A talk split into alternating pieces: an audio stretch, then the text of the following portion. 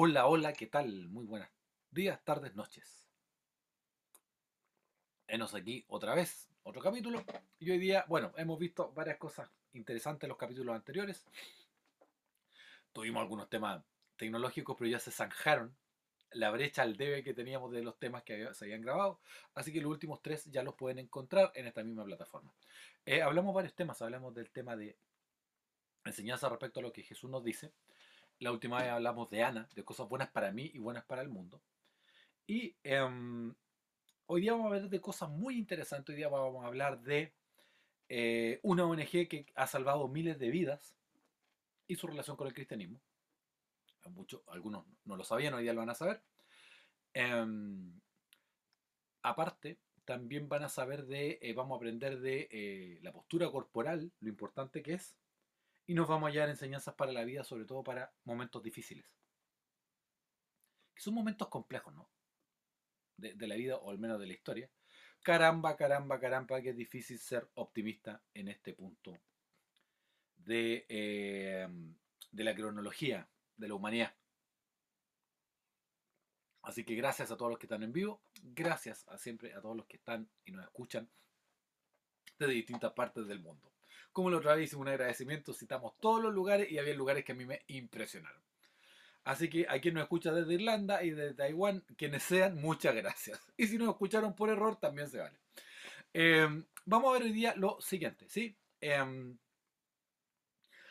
eh, nosotros pensamos, y es así, es cierto, eh, pero también lo contrario es, eh, es cierto, me voy a explicar, de que cuando uno no anda bien de ánimo, creo que a todos nos pasa, corporalmente eso se refleja, ¿no?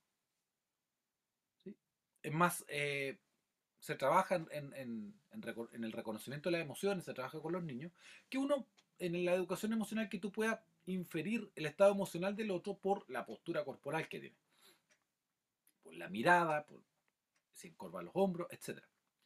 Pero también se ha descubierto de que la postura, o sea, lo que yo pienso, cómo me siento, influye en la postura corporal que tengo. Pero también se ha descubierto lo inverso, que la postura corporal que tengo influye en cómo me siento. O sea, sería una, un camino de dos vías.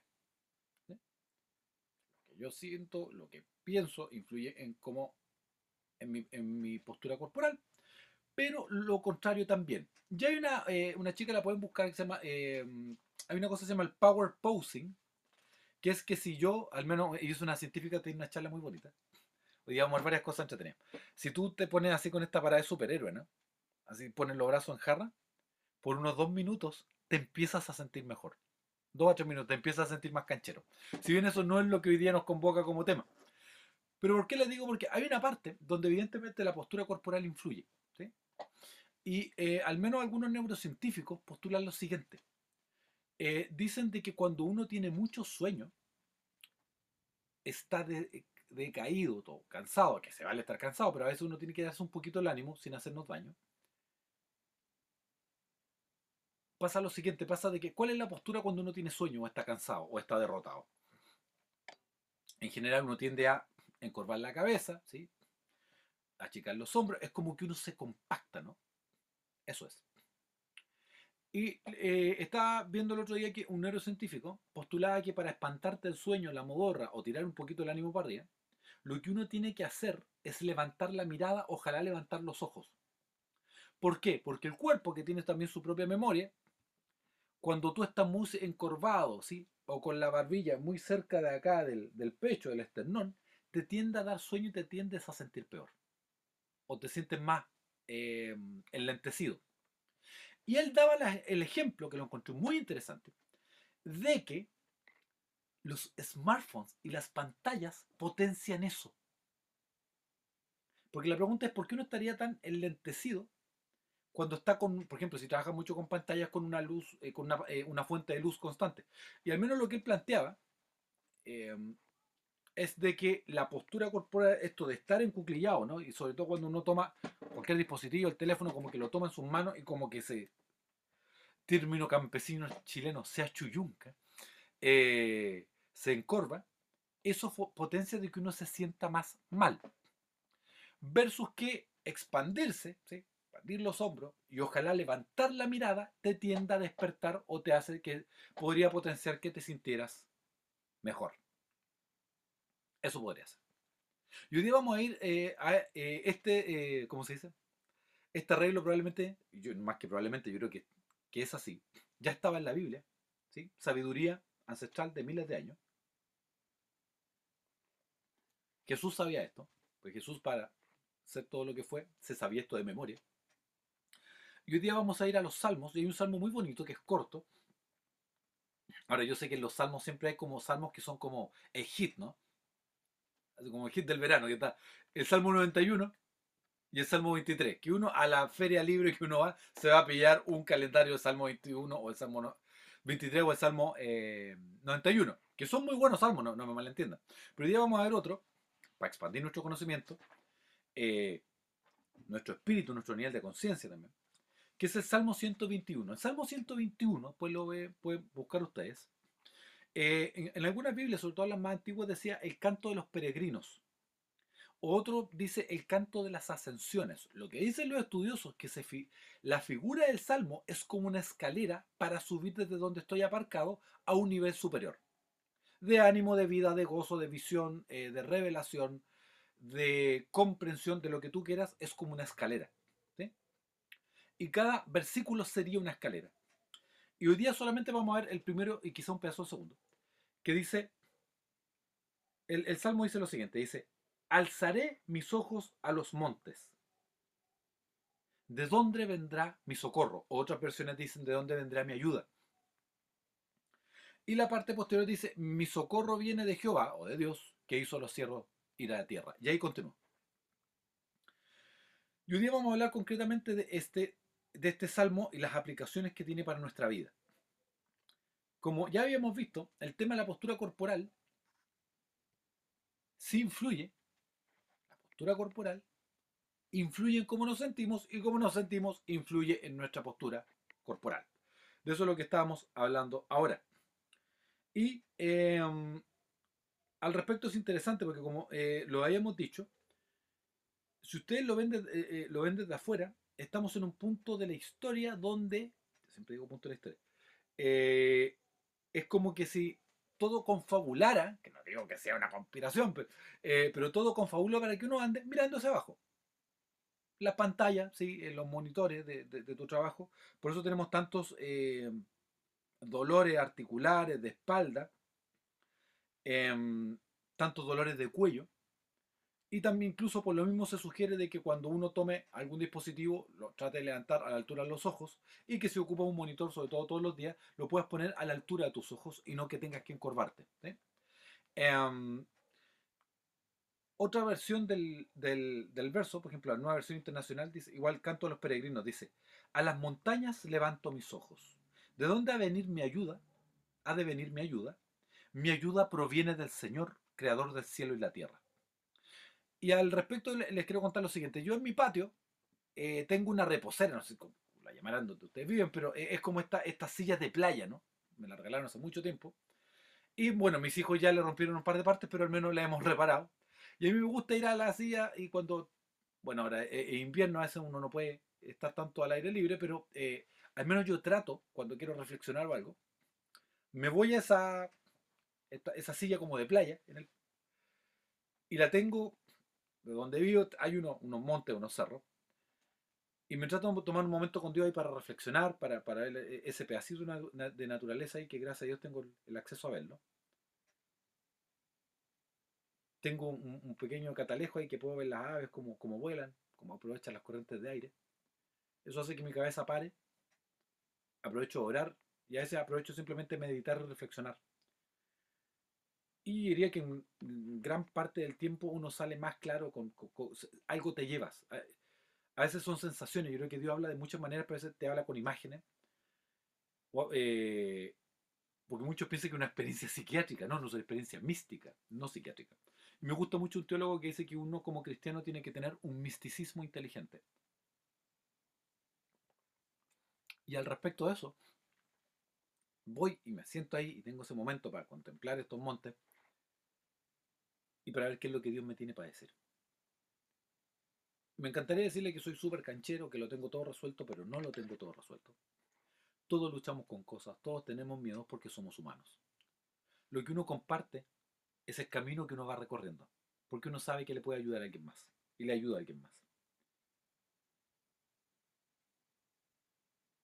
Eh, uno necesita alzar su- sus ojos a los montes. Los expertos en optometría, en oftalmología y otros dicen que muchos de nuestros problemas visuales son porque tenemos demasiada visión de, de cerca y nuestra vista también está hecha para ver de lejos.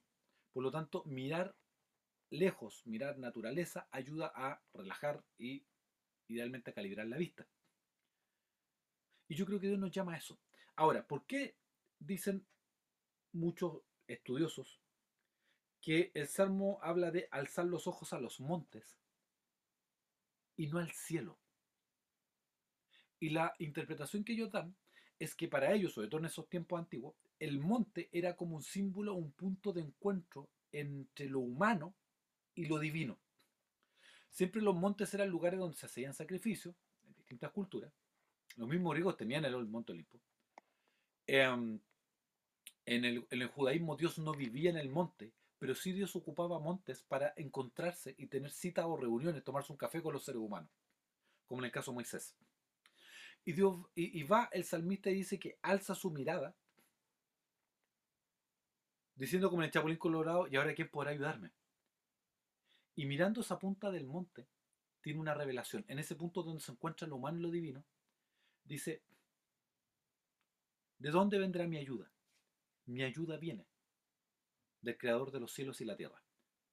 Ahora, nunca hay que olvidar de que uno escribe, pero no al mismo ritmo que vive. Probablemente entre alzar la mirada y escribir, que se te venga la idea, pasó un momento. Y yo creo que uno tiene que tener momentos de reflexión, de, una espiritualidad cristiana contemplativa y salirnos un poco de, de lo que, en lo que estamos ensimismados. Y si somos bien honestos, a veces estamos mucho con la cabeza gacha, literalmente. Muchos de ustedes podrán recordar que se han pillado a sí mismos con la cabeza gacha, musitando todo el pensamiento, todo, todo lo que rumian durante el día. O verá a gente que, que, pasa así por la calle como que literalmente está en otra dimensión, como que pasa entre nosotros pero no está con nosotros porque su cabeza está en otro lado.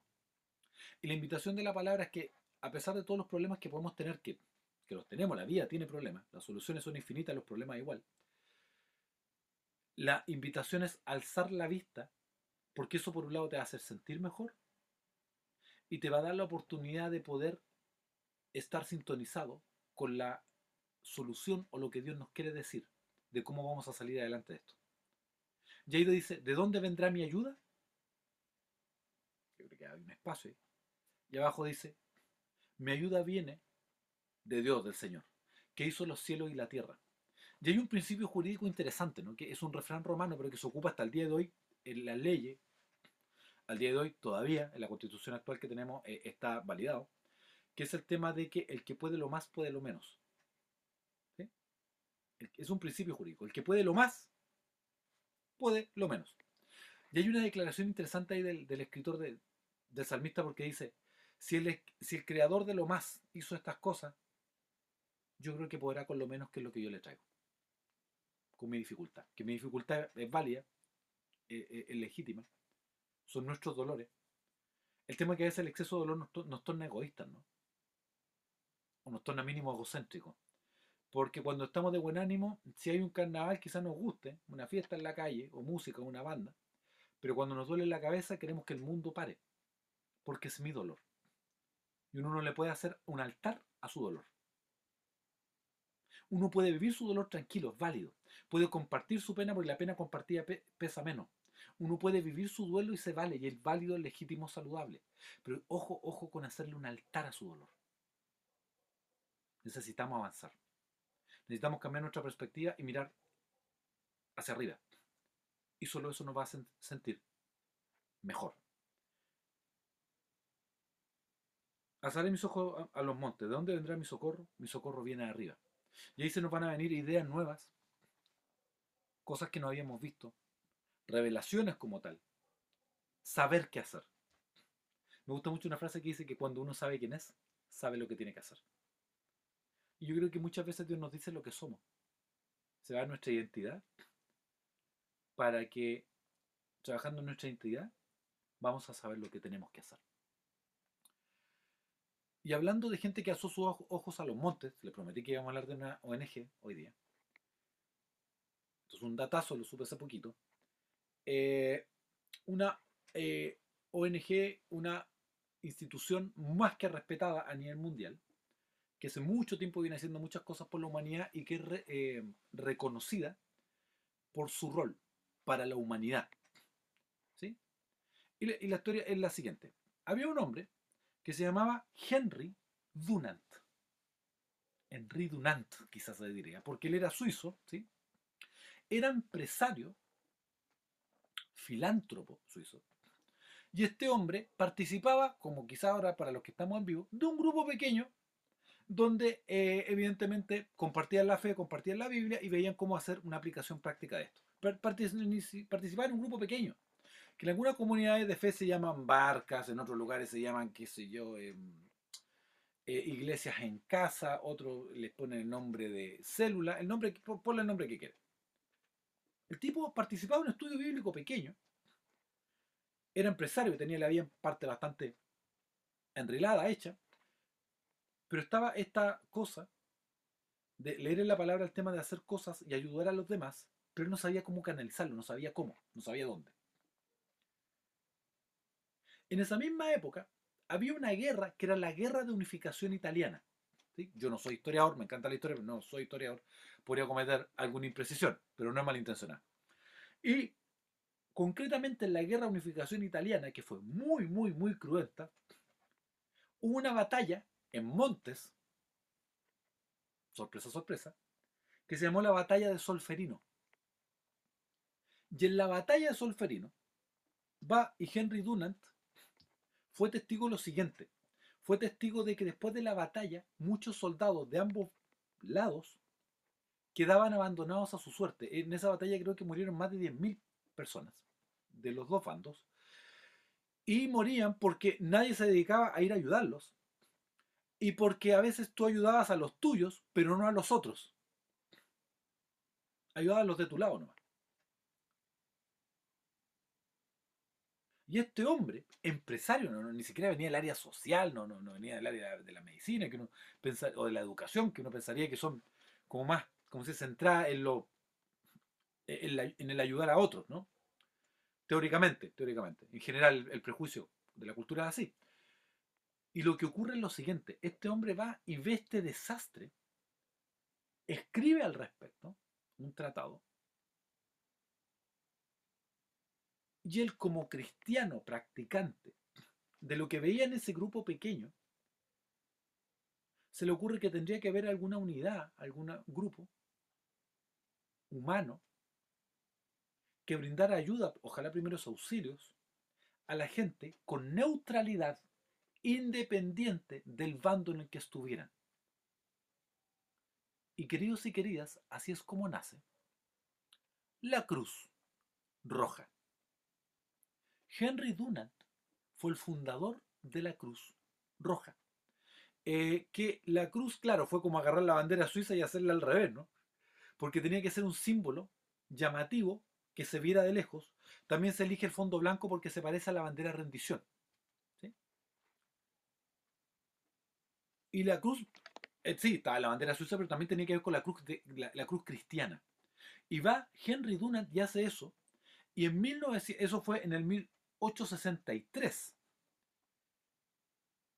Y él recibe el Premio Nobel de la Paz en el 1901. Creo que Dunant vivió hasta el 1920 más o menos. Fue bastante... Em, para la época creo que fue bastante longevo. Recibe, es el primer premio eh, Nobel de la Paz.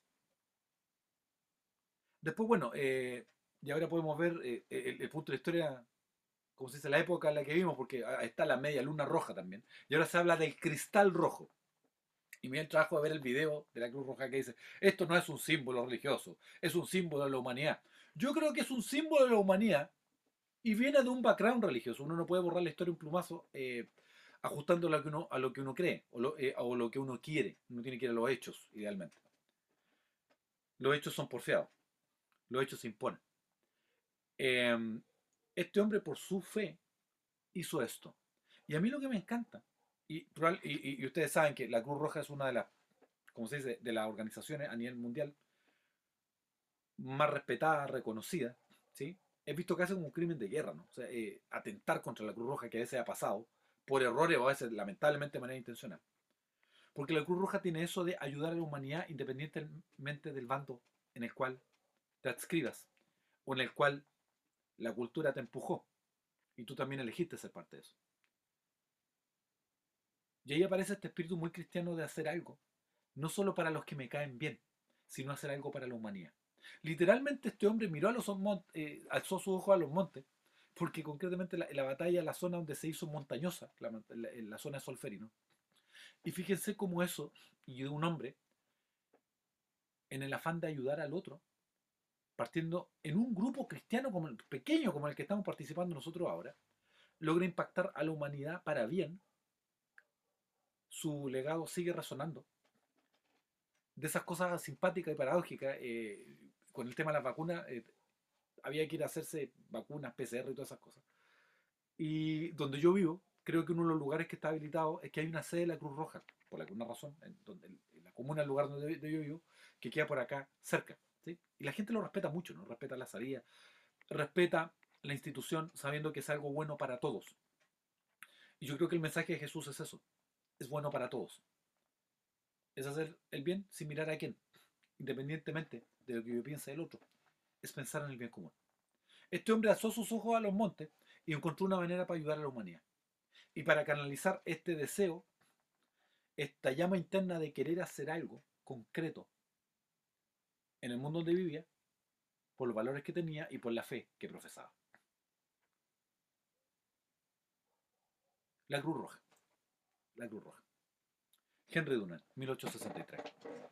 Pueden después revisarlo, para no quedar de mentiroso como digo yo, no me crean, vayan y con.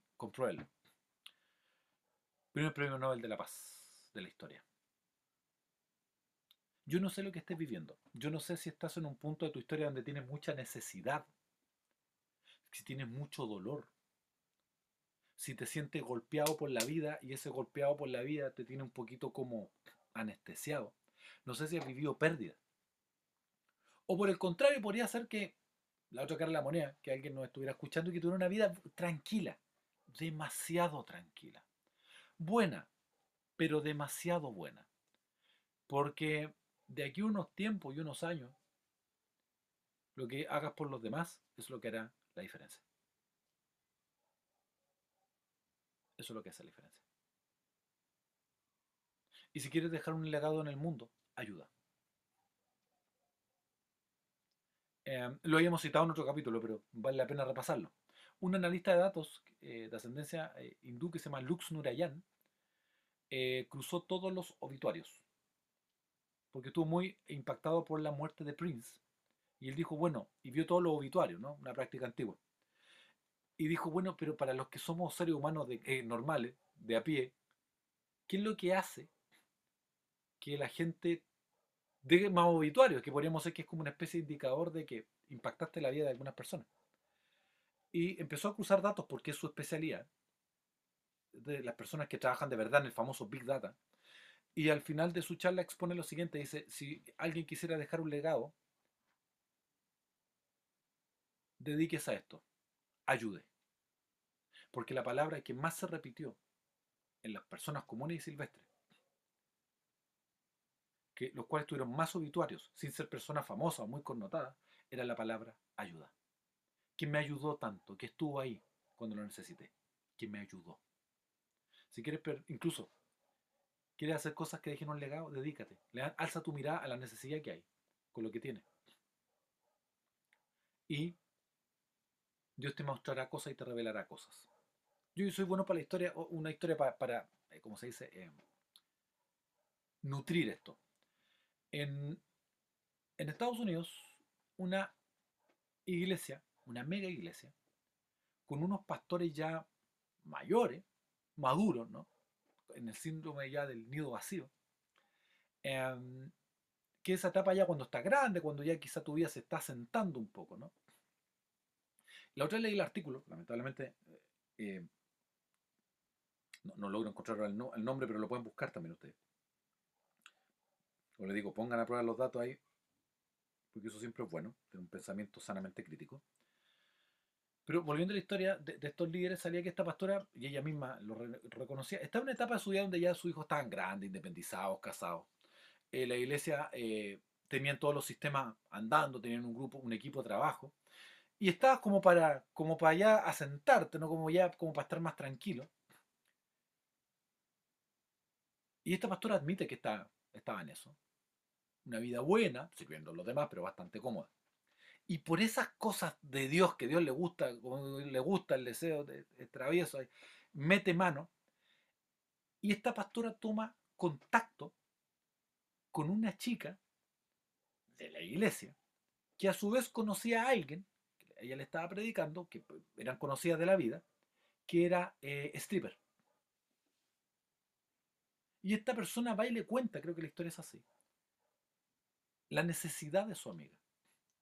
La pastora conversa y haciendo la historia corta lo que ocurre es que esta pastora, que ya venía de vuelta en la vida, Dios la llama y empieza a, en las noches, ir a los clubes nocturnos, a los clubes de stripper, conversar con estas chicas, llevarles comida, llevarles café, escucharla escuchar la historia de, de sus hijos, tratar de ver cómo tener un cuidado para esos hijos, para que estén seguros, ofrecerle opciones de vida distintas para que puedan ganar dinero y simplemente ir y ayudar. Escucharla y ayudarles quizá a cambiar su historia. Si uno alza los ojos a los montes, pues vas a recibir ayuda, vas a recibir ánimo, vas a recibir la revelación de lo que tienes que hacer. Pero también vas a recibir desafíos de lugares donde puedes hacer de mucha bendición, donde lugares donde puedes hacer una diferencia, con lo que sabes, con lo que tienes y en el lugar donde estás. Con los panes y los peces que tienes, que eso es otro capítulo que tenemos. Querido, si estás viviendo un momento difícil, querido, quería, alza tus ojos a los montes yo creo que alguna respuesta Dios va a tener. No sé si será automática, no sé si será el mismo día, no sé si será que te va a ir a, conversarlo con la almohada y mañana tu ánimo va a cambiar. No sé qué va a pasar, pero lo que sí te puedo garantizar es de que alguna respuesta vas a tener. Es el momento de alzar nuestros ojos a los montes. Si estamos muy acomodados, muy quejosos de repente, no es malo alzar los ojos a los montes para recordarnos todo lo que Dios ha hecho por nosotros y de las cosas que hemos salido adelante y que a veces las normalizamos. Nos acostumbramos, lo normalizamos, normalizamos el milagro del ayer. Y eso no hay que hacerlo. Lo que Dios nos da es para compartirlo. Y por otro lado, si estás demasiado cómodo, si ya tienes, como se dice, lo suficiente, y la sociedad solamente te ofrece cosas o te pide cosas, te vende, mercaderes de ilusiones, ¿no? Viaje, vacaciones y solamente estás enfocado en eso. Animarte a que alce los ojos, a los, tus ojos a los montes y cambiando tu perspectiva podrás ver la necesidad que hay. Que fue lo mismo que hizo que Henry Dunant fundara la Cruz Roja. Y en ese pueblo solferino, las mujeres campesinas tenían un dicho que era en italiano todos hermanos. De repente cuando la gente compartía comida, y decía, no, que somos todos hermanos, porque todos se conocían en la comunidad. Y él tomó esa, esa frase y la empezó a repetir entre los, los lugareños, entre los dos bandos militares, para no olvidarnos de la fraternidad entre los seres humanos. Sea lo que sea que estés pasando, te invito a que hoy día, a, a la hora del día que nos estés escuchando, Quizá puedas hacer una pequeña pausa, tener un momento de reflexión, de contemplación, de oración, alzar tus ojos a los montes. Y en ese punto de encuentro entre lo humano y lo divino, saber que tu ayuda, tu ayuda viene de arriba, del que creó los cielos y la tierra. Queridos, siempre un gusto, un placer. Mi nombre es Carlos Felipe Lastra. Esto ha sido otro capítulo de Guía para la Vida Que Dios te bendiga, sigamos en contacto. eh, queremos saber más de ti, cómo te está, qué ha significado para ti en tu historia, en tu, en tu narrativa de vida, eh, toparte con nosotros. Que sepas que desde ya te amamos, que sepas que, que a la distancia somos hermanos y que estamos preocupados por ti. Que Dios te bendiga y esto ha sido otro capítulo de Guía para la Vida. Un abrazo fraterno, bendiciones.